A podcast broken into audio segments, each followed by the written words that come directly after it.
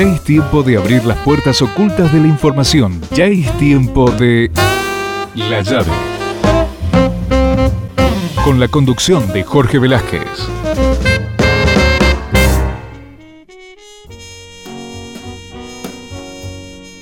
Hola a todos, buenas tardes, bienvenidos a una nueva emisión de La Llave, el programa que todos los viernes hacemos aquí por Radio y Medios, siempre con la intención de compartir actualidad, buena música y buena compañía. Hoy tenemos para compartir con ustedes en nuestro programa dos vertientes musicales que tienen que ver con el jazz, a pesar de que después toman caminos divergentes. Como siempre decimos, el jazz es un género que está vivo, que está en constante transformación y renovación, y por eso es tan rico en la diversidad de expresiones que se pueden derivar de una raíz común. Por un lado vamos a escuchar la música del cuarteto MKQ, que es una agrupación de jazz eléctrico de fusión, que tiene un sonido que para los más viejitos como yo les va a sonar familiar, con grandes bandas del género como Weather Report, Martin Medesky Angul, y para los más nuevitos también, por ejemplo, Snarky Papi. Pero también, bueno, vamos a conversar con uno de los integrantes de este cuarteto. Se trata del pianista y compositor Mike Luisi, que nos va a dar detalles de una presentación que están preparando para el jueves 8 de junio en Café Vinilo para presentar justamente su nuevo disco. Y después, ya en la segunda mitad del programa, vamos a charlar con la cantante y compositora, también productora Roxana Ahmed, que está próxima a lanzar exactamente el viernes 9 de junio en todas las plataformas de streaming un disco nuevo que lleva como nombre el título de un libro de la gran poeta Alejandra Pizarnik, Los trabajos y las noches. En este disco Roxana le pone la voz a los poemas de Pizarnik y a la música que compuso para este proyecto el pianista finlandés Frank Calvert. Este en realidad es el segundo disco que hace este dúo dedicado a la obra de Pizarnik. El anterior se llamó La sombra de su sombra y fue editado en 2012. Ahora les propongo que comencemos por escuchar un tema del cuarteto MKQ que se llama Esa sonrisa todo lo puede.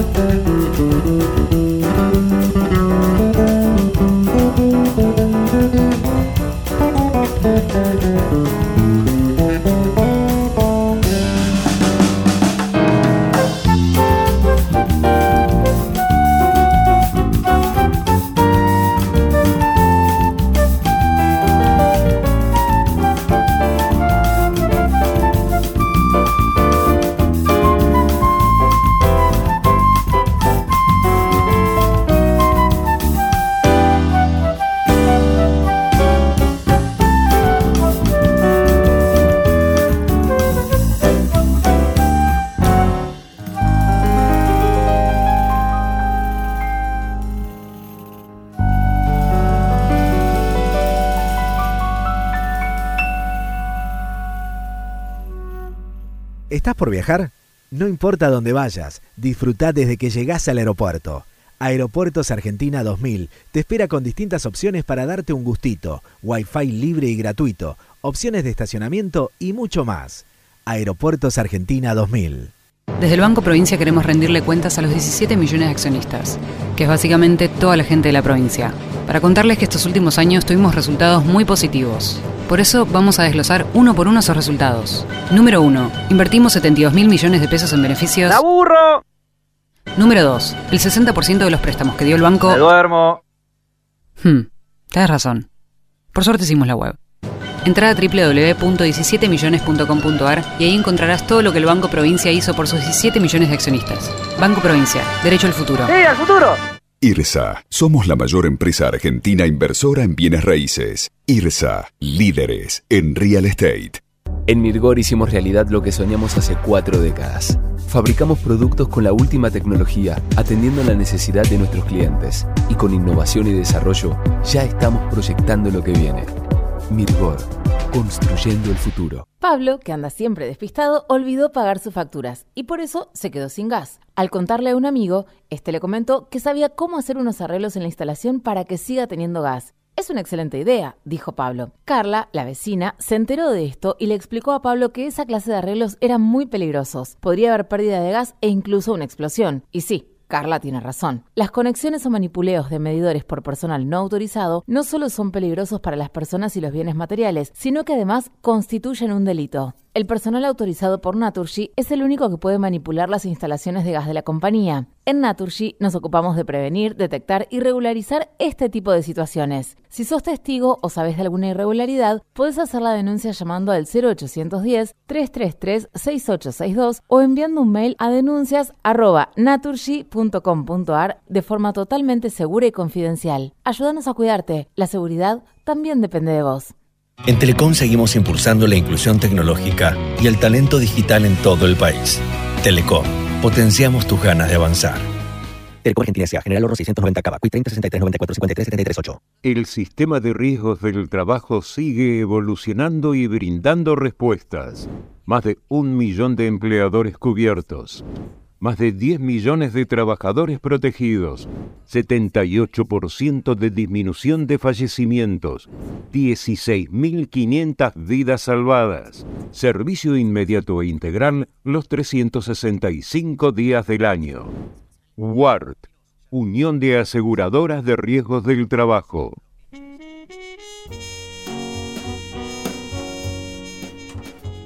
Ahora es tiempo de la información de empresas en la llave les cuento en primer lugar que Naturgy cerró junto con sus alumnos el curso 2023 de Energía del Sabor, su programa de inclusión social a través de la gastronomía, el cual se llevó a cabo con la Unión de Trabajadores de Turismo, Hoteleros y Gastronómicos de la República Argentina, seccional Oeste.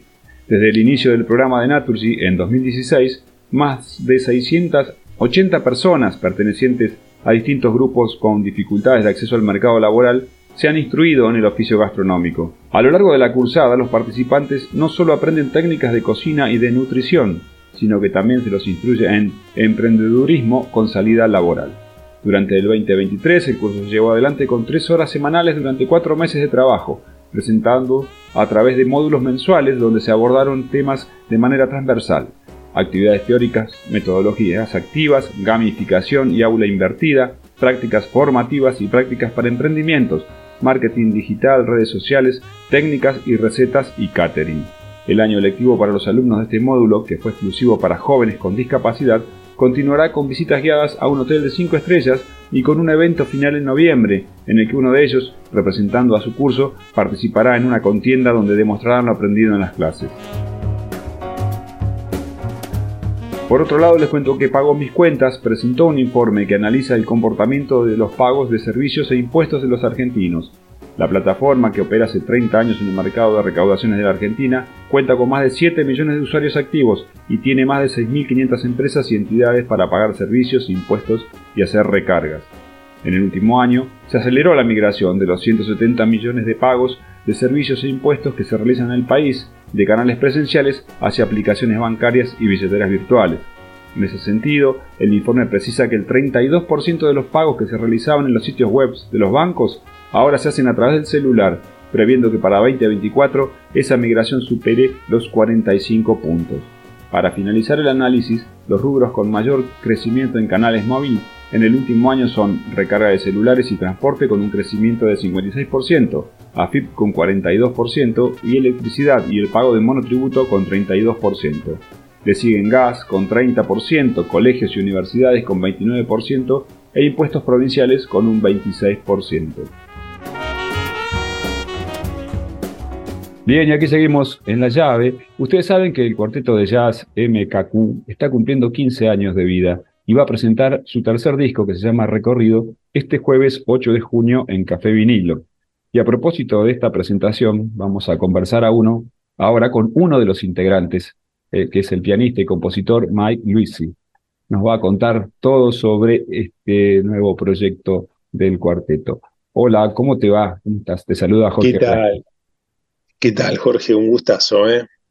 Bueno, Mike, este, así que bueno, cumplen 15 años y los festejan con disco nuevo.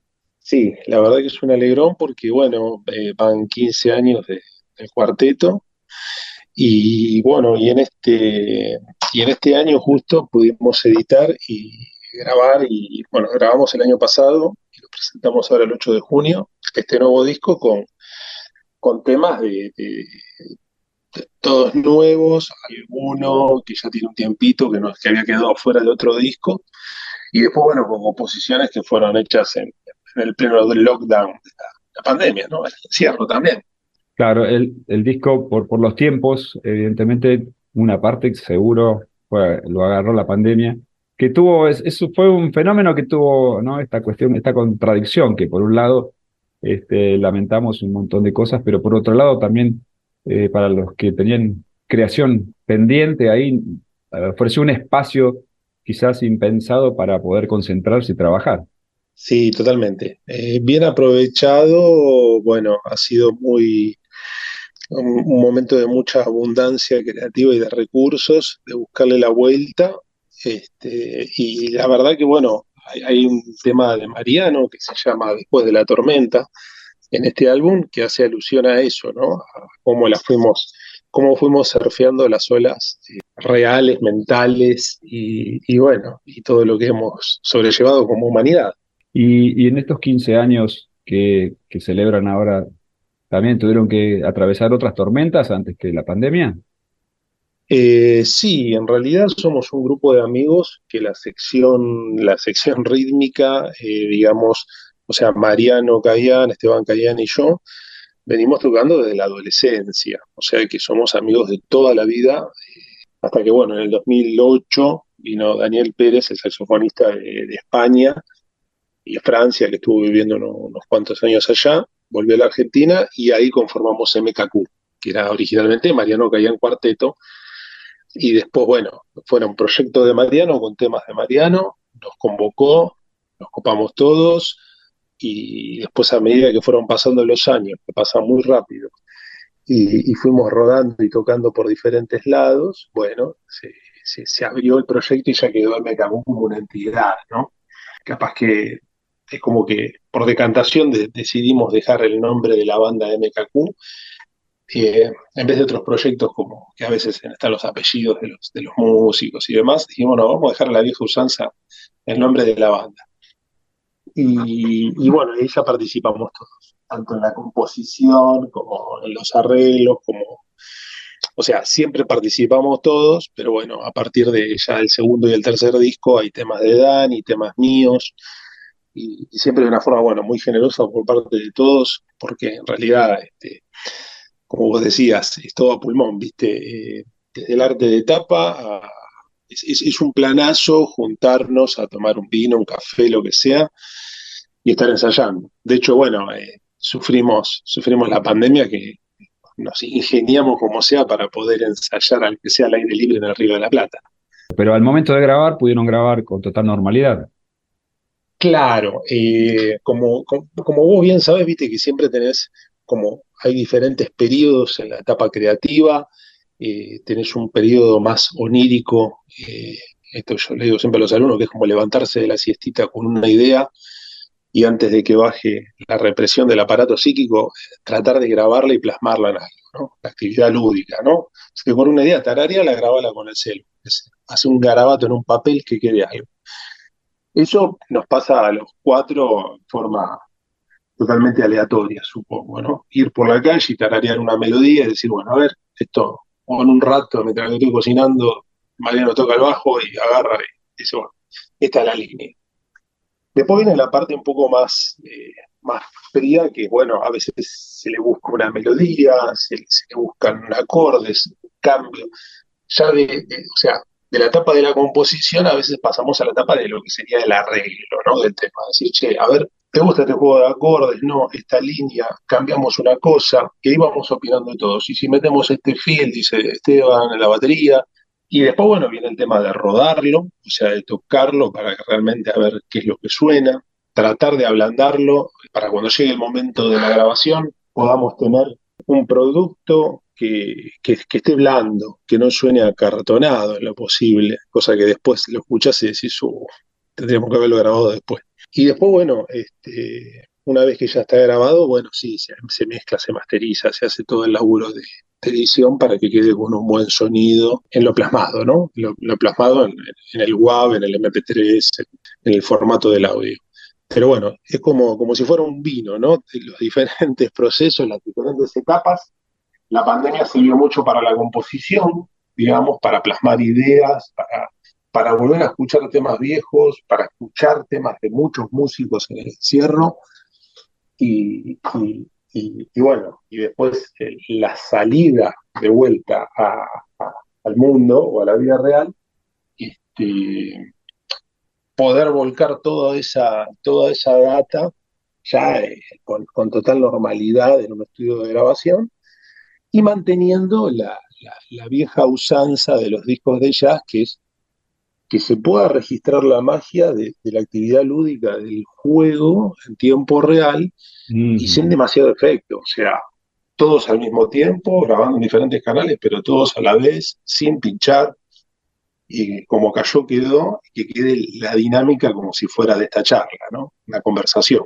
Ahí, como vos decías, un poco adaptando el criterio de, grabación este, tiempo real, bien del jazz tradicional, si se quiere. Ahora, ustedes tienen un sonido que si bien merodea el jazz tradicional, abren, se abren a otros rumbos, funk, el tango, candombe. Yo escuché algo por ahí también, algo, que me llamó mucho la atención, me pareció muy flamenco.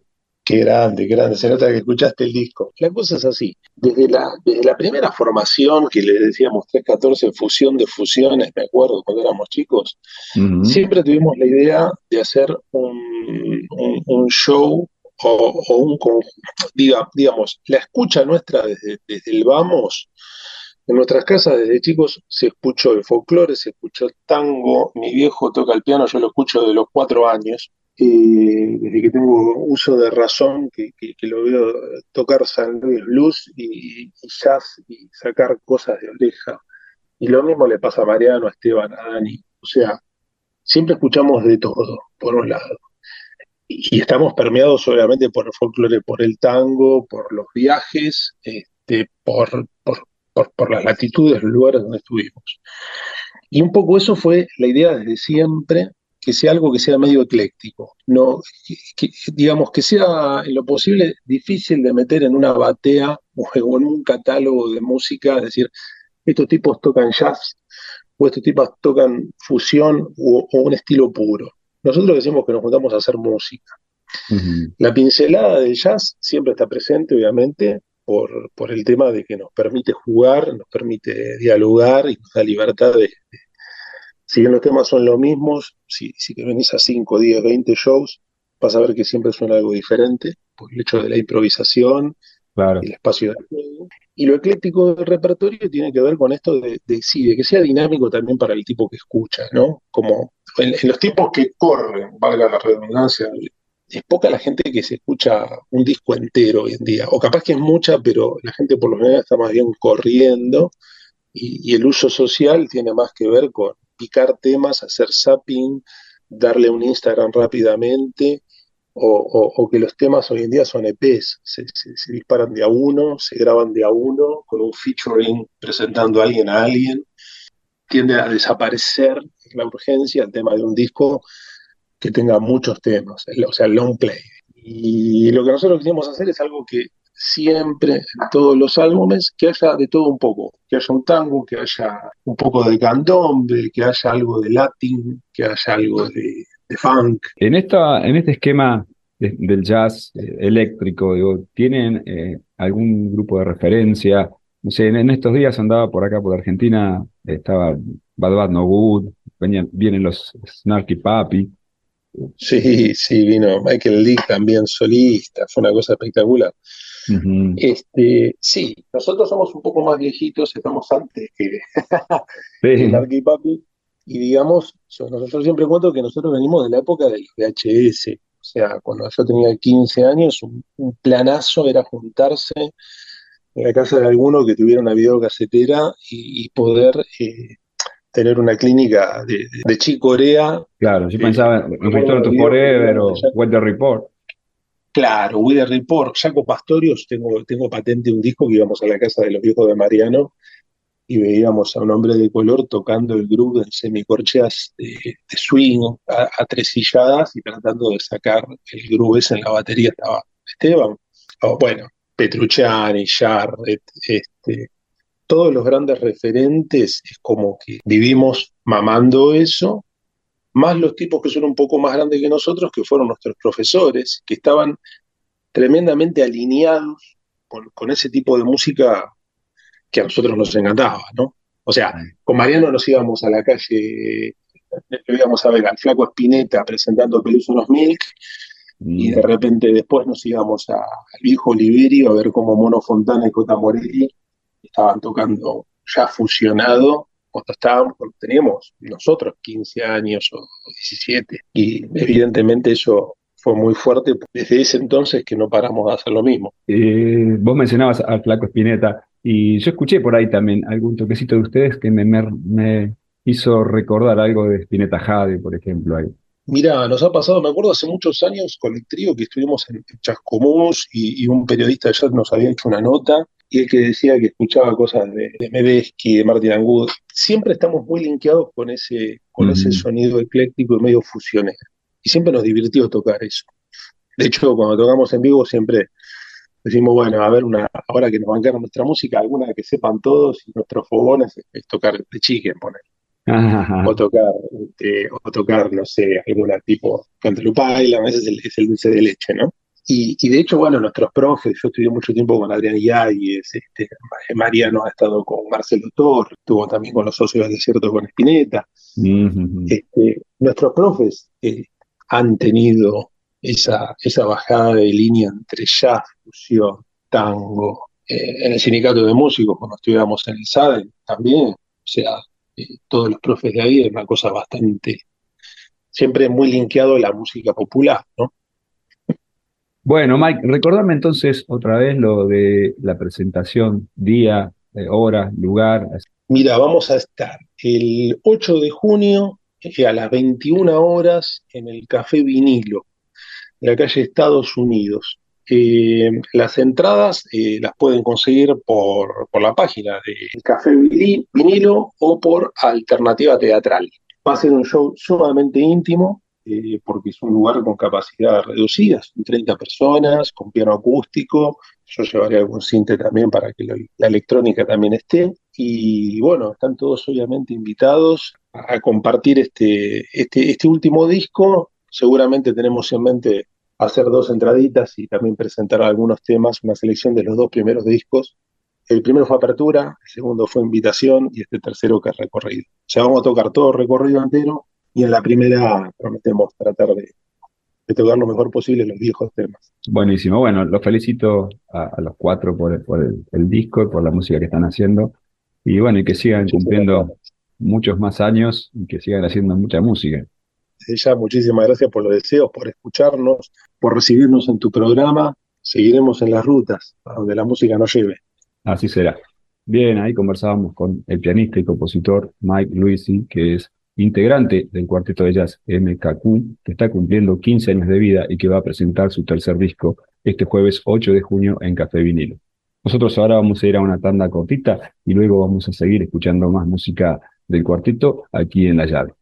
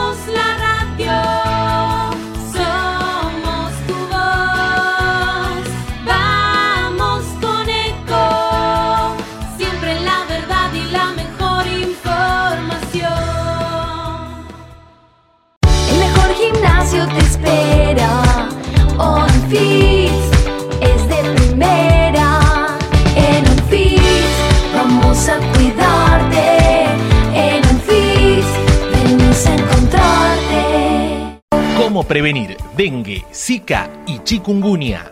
Sin criaderos no hay dengue. Limpia tu patio de objetos que acumulen agua. Elimina agua estancada de recipientes. Reemplaza con tierra o arena el agua de tus flores. Tapa los tanques de agua y cisternas. Tira y perfora llantas para que no acumulen agua. Limpia floreros y bebederos.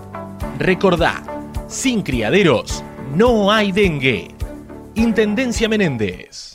Espacio cedido por la Dirección Nacional Electoral. Con Patricia Bullrich y nuestro equipo, los chicos en las aulas todos los días. Es la única oportunidad que tenemos para terminar con el kirchnerismo en la provincia de Buenos Aires. ¿Es ahora o nunca? Néstor Grindetti, Miguel Fernández, candidatos a gobernador y vicegobernador de la provincia de Buenos Aires. Juntos por el cambio, lista 132. Espacio cedido por la Dirección Nacional Electoral. Hoy tenemos la oportunidad de poner un punto y aparte, de empezar a reconstruir una Argentina distinta, libre, próspera, sin inflación, pujante y segura. Alberto Venegas Lynch y Marcela Pagano, candidatos a diputado nacional por la provincia de Buenos Aires. Milei, candidato presidente de la Nación, lista 135. Espacio cedido por la Dirección Nacional Electoral. Tenemos trabajo y tenemos al que trabaja todos los días para cuidarlo. Masa. Tenemos con quién, tenemos con qué. Unión por la Patria, Sergio Massa, Agustín Rossi, candidatos a presidente y vicepresidente, lista 134. Espacio cedido por la Dirección Nacional Electoral. A las mujeres siempre nos dicen que tenemos que esperar, pero la pelea contra el ajuste y por nuestros derechos es ahora. Ni cómplices ni sometidas. Vamos con la izquierda en todo el país, en las calles y en el Congreso. Miriam Bregman, presidenta, Nicolás del Caño Vice, Frente de Izquierda, lista 136. Informate en ecomedios.com. Seguinos en TikTok arroba ecomedios 1220. En la puerta del fin de semana, encontrá las respuestas. La llave. Conduce Jorge Luis Velázquez.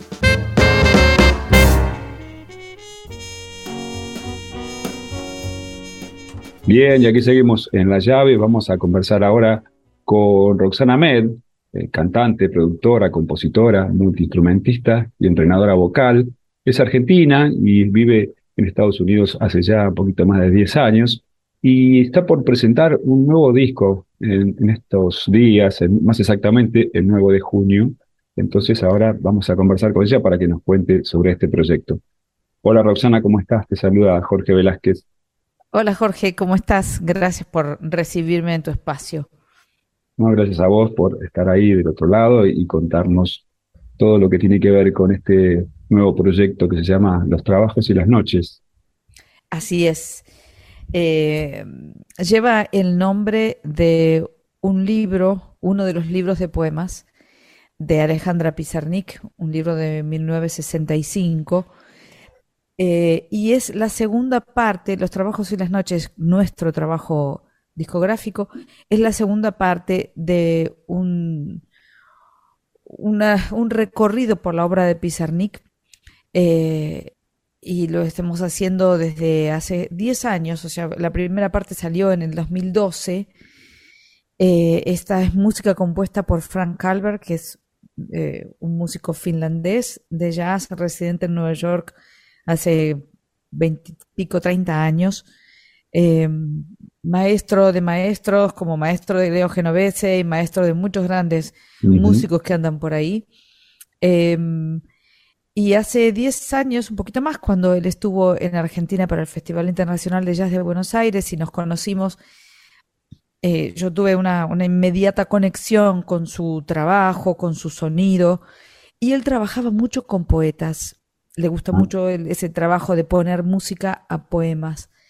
Entonces, por el tipo de poetas que había estado eligiendo en sus proyectos anteriores, le sugerí que leyera a Alejandra Pizarnik cosa que eh, hizo inmediatamente y unos meses después cuando nos encontramos en Nueva York ya había estado explorando la obra de Pizarnik y para su sorpresa, como él cuenta, muy rápidamente vinieron obras eh, a, sus, dedos em, y unos pocos meses después grabamos ese primer disco que se llamó La sombra de su sombra y que tuvo también una nominación a los premios Gardel como mejor álbum eh, conceptual.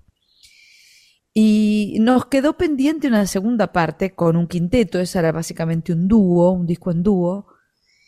y, pero esto fue justo cuando yo me fui de Argentina, entonces era un poquito complicado para mí hacer todo el, proceso de ponerme a producir cuando recién estaba empezando a encontrar un lugar en este país, a organizar mi trabajo, mi música, etcétera. Así que fue postergado y postergado.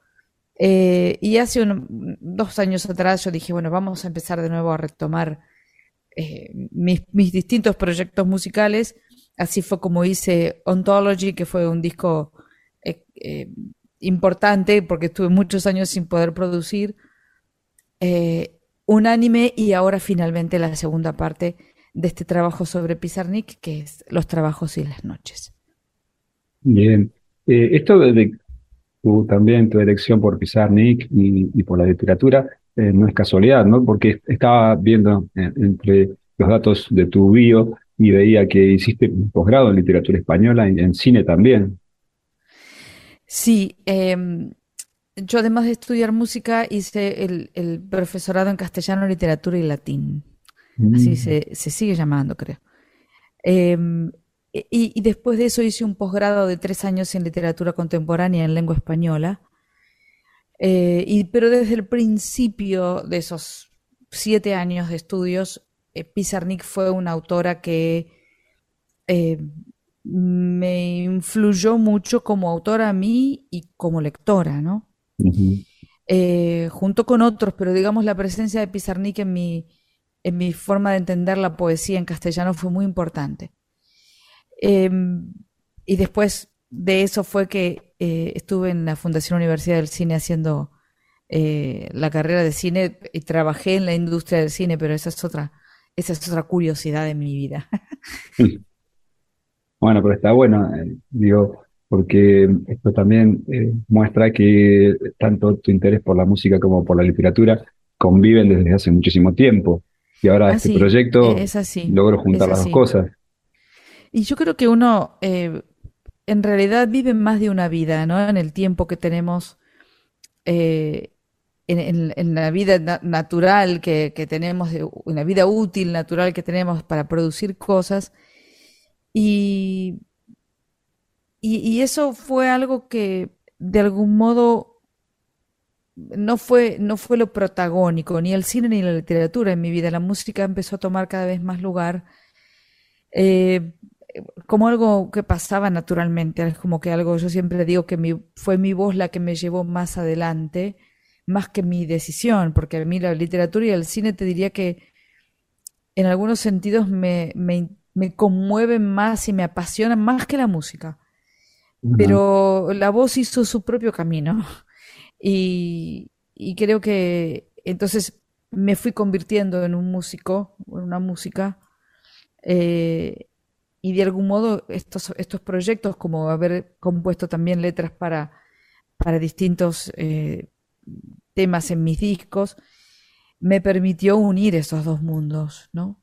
Eh, y definitivamente creo que esto yo como maestra también lo hablo siempre con, mis alumnos acá y allá.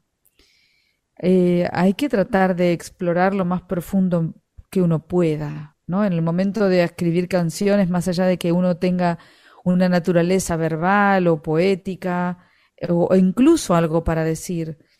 Eh, hay que purificar las técnicas, hay que destilarlas, hay que eh, realmente estar preparado a, ser sofisticado en lo que uno quiere decir y en cómo lo dice, ¿no? Eh, así que en ese sentido, más allá de que yo no me haya dedicado a la literatura, me alegro de haber hecho ese camino, porque creo que me debe hacer una, una autora más sensible en el momento de escribir letras y de interpretarlas también. En tu elección por el jazz, ¿crees que tiene también algo que ver, algún vínculo con la literatura? Porque el jazz es un género que está también muy asociado ¿no? con, la literatura, con la escritura. Bueno, yo creo que el jazz, esto puede ser cuestionable, ¿no? Pero yo creo que el jazz es el lenguaje musical más creativo, más desafiante comparado con otros lenguajes o géneros musicales. Sí, porque yo creo que eh, requiere un entrenamiento técnico desde el instrumento que cada uno utilice hasta el contexto teórico en el que tiene que desempeñarlo. Y no solamente para poder absorber, representar y abrazar una tradición, sino además para recrearla. Cosa Mm. que en la música clásica no pasa tanto. Tiene otros desafíos y la presión de honrar autores, compositores este, y obras sagradas, ¿no? Otro- hay otros desafíos. Pero el jazz te pone en un desafío creativo en donde nunca hay red, pero hay muchas reglas, en donde los parámetros cambian todo el tiempo, porque todo el tiempo cambia lo que es el jazz. Es algo orgánico y vivo que cambia. Entonces eso para cualquier creador es eh, maravilloso y a la vez desafiante y a la vez frustrante, porque decís, no, esto no es transgresor, y suficientemente transgresor, ¿no? Tengo que seguir explorando. Y en ese sentido, todo el trabajo con la palabra tiene que ir a la par. Y, y bueno, sí, es verdad además que no, que históricamente eh, muchos autores han sido amantes del jazz, autores de, de- de novelistas Sí. o, o poetas, amantes del jazz, y muchos músicos ar- son también eh, eh, consumidores de, de literatura o de cine, ¿eh? o de cine, o sea, hay una, hay una relación entre estas tres cosas que definitivamente yo encuentro muchas veces en mis colegas. Y me había quedado pensando en eso que vos decías, decías de- del género que se recrea todo el tiempo. Es que el jazz es eso, ¿no? Es, Claro, e incluso los grandes maestros fundadores eh, nunca quisieron dar una definición. Se resisten a esa definición que a veces eh, para los que no fuimos fundadores, y muchas veces yo lo, lo- lo veo cuando no somos este eh, cuando adquirimos este lenguaje, ¿no? Como pasa cuando sos argentino, que no es el lenguaje con el que creciste, más allá de que, de que lo hayas escuchado durante tu infancia, no es el lenguaje de tu cultura, ¿no? Y, y suele pasar que uno empieza a poner todo en cajas. No, porque esto es jazz tradicional, no porque esto es fusión, no porque esto es moderno, no porque esto no es jazz. Y la Sí. verdad es que los, los creadores que están llevando adelante el lenguaje en este momento en todo el mundo están dándole lugar a tantas cosas distintas, a cosas completamente abstractas y libres e improvisadas, a, a- a- a otros proyectos que, que todavía mantienen la forma de la canción y la interpretación vocal tradicional, a otros que son como Marsalis, por ejemplo, que están tocando música con, con toda la, carga de la tradición y el sonido de cómo debería directamente, ¿no? Desde desde sus raíces. El jazz europeo es muy distinto. Yo estuve en Alemania hace poquito, fui la única artista invitada de, de Jazz Ahead, que es un festival y feria eh, en Alemania muy importante en el mundo, y fui la única artista invitada de los Estados Unidos. Entonces tuve la oportunidad de- de ponerme a escuchar a otros artistas eh, europeos. Y es muy distinto de lo que se hace acá en Estados Unidos, de lo que yo enseño en la universidad. Es como más vinculado con la música clásica, más personal, más abstracto, eh, muy distinto. El vínculo con la tradición es muy distinta, muy distinta, desde la, desde incluso eh, el entrenamiento de los instrumentistas. Así que, y todo eso también ocupa un lugar en el mundo del jazz. ¿Y cuándo se lanza aquí en Argentina los trabajos y las noches? Eh, el, disco, se, dieron a conocer dos sencillos. El primero fue Moradas, el segundo fue Crepúsculo y eh, viene uno más junto con el lanzamiento del disco, que es el 9 de junio. Eh, estamos trabajando en el plan de poder llevar, aunque sea Frank Calver a, a Buenos Aires, eh, para volver a presentarlo, como hicimos hace 10 años. Eh, pero bueno, son todas gestiones un poco más complejas de lo que nos gustaría. Eh, estamos tan lejos en Argentina, pero bueno, confiamos en que en algún momento lo podremos hacer. ¿Están pensando en una presentación eh, eh, con un concierto, más allá del lanzamiento a través de las plataformas de Eso streaming, que se va sería, a hacer el eso 9? sería ideal, eso sería ideal. Vamos a hacer una presentación en Nueva York el 14 de agosto en Joe's Pub y otras presentaciones en, digamos, en nuestra área. Estamos interesados siempre en hacer un trabajo académico y de em, divulgación también de la obra poética de Alejandra Pizarnik.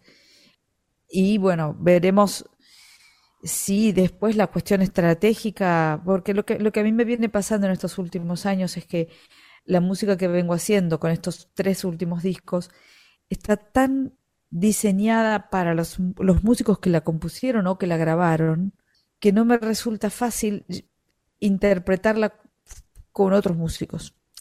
Entonces he venido demorando mucho la presentación de esos discos en, en Argentina, ¿no? Que, que, es lo que más me gustaría hacer. Eh, así que confío en que en este año o el que viene pueda hacer algunas visitas con alguno de estos músicos con los que yo trabajo acá eh, para compartir con, con mi gente, poder acercarlos también a, la musicalidad maravillosa que tienen ellos. Buenísimo. ¿Y, venís con frecuencia a Buenos Aires? Y yo voy por lo menos, durante muchos años, fui cuatro veces por año, hace aproximadamente diez años que me fui, y entre pandemia y que no pude viajar por un año y otros trámites, yo fui 33 veces a Buenos Aires para hacer conciertos sinfónicos con Adrián Yáñez, para hacer clubes, para hacer clínicas, eh, para hacer conciertos con diferentes proyectos. Así que ahora estoy yendo por lo menos tres veces al año, por, principalmente por cuestiones este, familiares, pero también porque para mí es importante mantener el vínculo eh, entre lo que yo hago y, la audiencia y entre a la vez eh, lo que yo hago como músico, ¿no? Y también lo que yo hago como maestra, porque durante hace muchos años que siempre comparto mis, mis, aprendizajes con mis alumnos argentinos y eso eh, no quiero que deje de, pasar, ¿no? Entonces, siempre encuentro una forma para hacer una combinación de todo. Así que espero que eso pueda seguir así, pese a la distancia, el tiempo y los costos tremendos eh, de ir tan lejos, ¿no? Buenísimo, Roxana, te agradezco muchísimo esta comunicación. gracias a vos, Jorge. Eh, la verdad que el, trabajo que, está haciendo sobre la obra de Alejandra Pizarnik es una maravilla, porque estuve escuchando todo y me encanta, me encanta cómo interpretás, cómo cantás y, bueno, y la música también que han compuesto específicamente para esto. Creo que es importante cuando se dan estas, estos encuentros hermosos entre un compositor y, una, y un texto, ¿no? Es también importante porque los, la lectura se ha vuelto un consumo bastante esquivo, ¿no? No sé si todo el mundo se hace el tiempo de leer para leer poesía últimamente. Entonces, eh, que sea también otra forma de conocer parte de nuestros grandes tesoros argentinos, que es la obra de Alejandra. Te mando un beso, gracias por todo. Un abrazo y muchas gracias. Bien, ahí conversábamos con Roxana Ahmed a propósito de el nuevo proyecto que está presentando el 9 de junio a través de las plataformas de streaming que se llama Los Trabajos y las Noches que grabó junto al compositor y pianista finlandés Frank Calvert.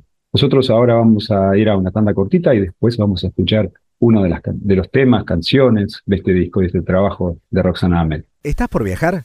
No importa dónde vayas, disfruta desde que llegás al aeropuerto. Aeropuertos Argentina 2000 te espera con distintas opciones para darte un gustito, wifi libre y gratuito, opciones de estacionamiento y mucho más. Aeropuertos Argentina 2000. Desde el Banco Provincia queremos rendirle cuentas a los 17 millones de accionistas, que es básicamente toda la gente de la provincia, para contarles que estos últimos años tuvimos resultados muy positivos. Por eso vamos a desglosar uno por uno esos resultados. Número 1. Invertimos 72 mil millones de pesos en beneficios. ¡Aburro! Número 2. El 60% de los préstamos que dio el banco. ¡Me duermo! Hmm, tienes razón. Por suerte hicimos la web. Entra a www.17millones.com.ar y ahí encontrarás todo lo que el Banco Provincia hizo por sus 17 millones de accionistas. Banco Provincia, derecho al futuro. ¡Sí, al futuro! IRSA, somos la mayor empresa argentina inversora en bienes raíces. IRSA, líderes en real estate. En Mirgor hicimos realidad lo que soñamos hace cuatro décadas. Fabricamos productos con la última tecnología, atendiendo la necesidad de nuestros clientes. Y con innovación y desarrollo, ya estamos proyectando lo que viene. Mirgor, construyendo el futuro. Pablo, que anda siempre despistado, olvidó pagar sus facturas y por eso se quedó sin gas. Al contarle a un amigo, este le comentó que sabía cómo hacer unos arreglos en la instalación para que siga teniendo gas. Es una excelente idea, dijo Pablo. Carla, la vecina, se enteró de esto y le explicó a Pablo que esa clase de arreglos eran muy peligrosos. Podría haber pérdida de gas e incluso una explosión. Y sí, Carla tiene razón. Las conexiones o manipuleos de medidores por personal no autorizado no solo son peligrosos para las personas y los bienes materiales, sino que además constituyen un delito. El personal autorizado por Naturgy es el único que puede manipular las instalaciones de gas de la compañía. En Naturgy nos ocupamos de prevenir, detectar y regularizar este tipo de situaciones. Si sos testigo o sabes de alguna irregularidad, puedes hacer la denuncia llamando al 0810-333-6862 o enviando un mail a denuncias.naturgy.com.ar de forma totalmente segura y confidencial. Ayúdanos a cuidarte. La seguridad también depende de vos. En Telecom seguimos impulsando la inclusión tecnológica y el talento digital en todo el país. Telecom, potenciamos tus ganas de avanzar. Telecom Argentina S.A. General Oro 690 Cava. 30 63 94 53 73 8. El sistema de riesgos del trabajo sigue evolucionando y brindando respuestas. Más de un millón de empleadores cubiertos. Más de 10 millones de trabajadores protegidos. 78% de disminución de fallecimientos. 16.500 vidas salvadas. Servicio inmediato e integral los 365 días del año. WART, Unión de Aseguradoras de Riesgos del Trabajo.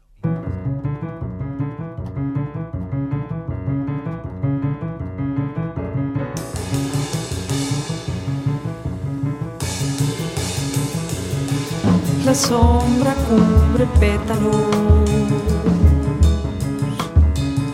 Mirados, el viento lleva el último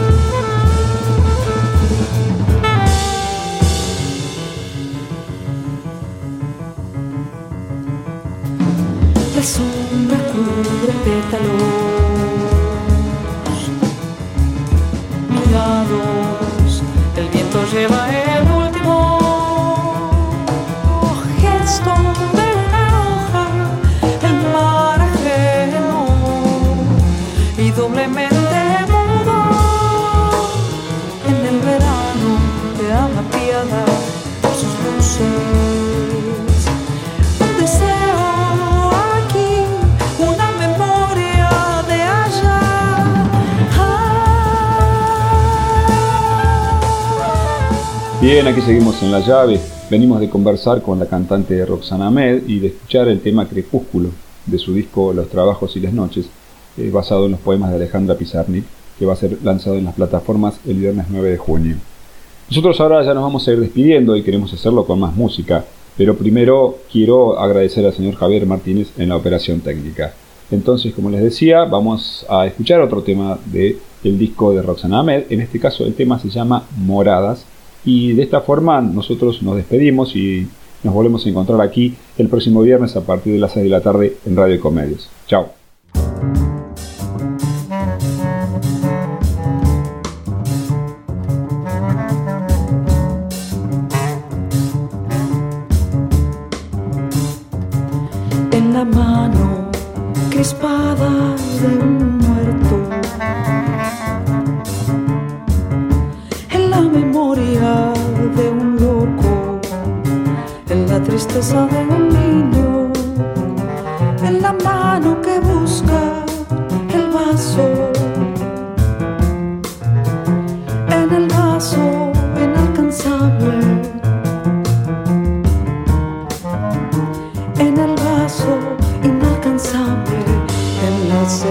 De siempre.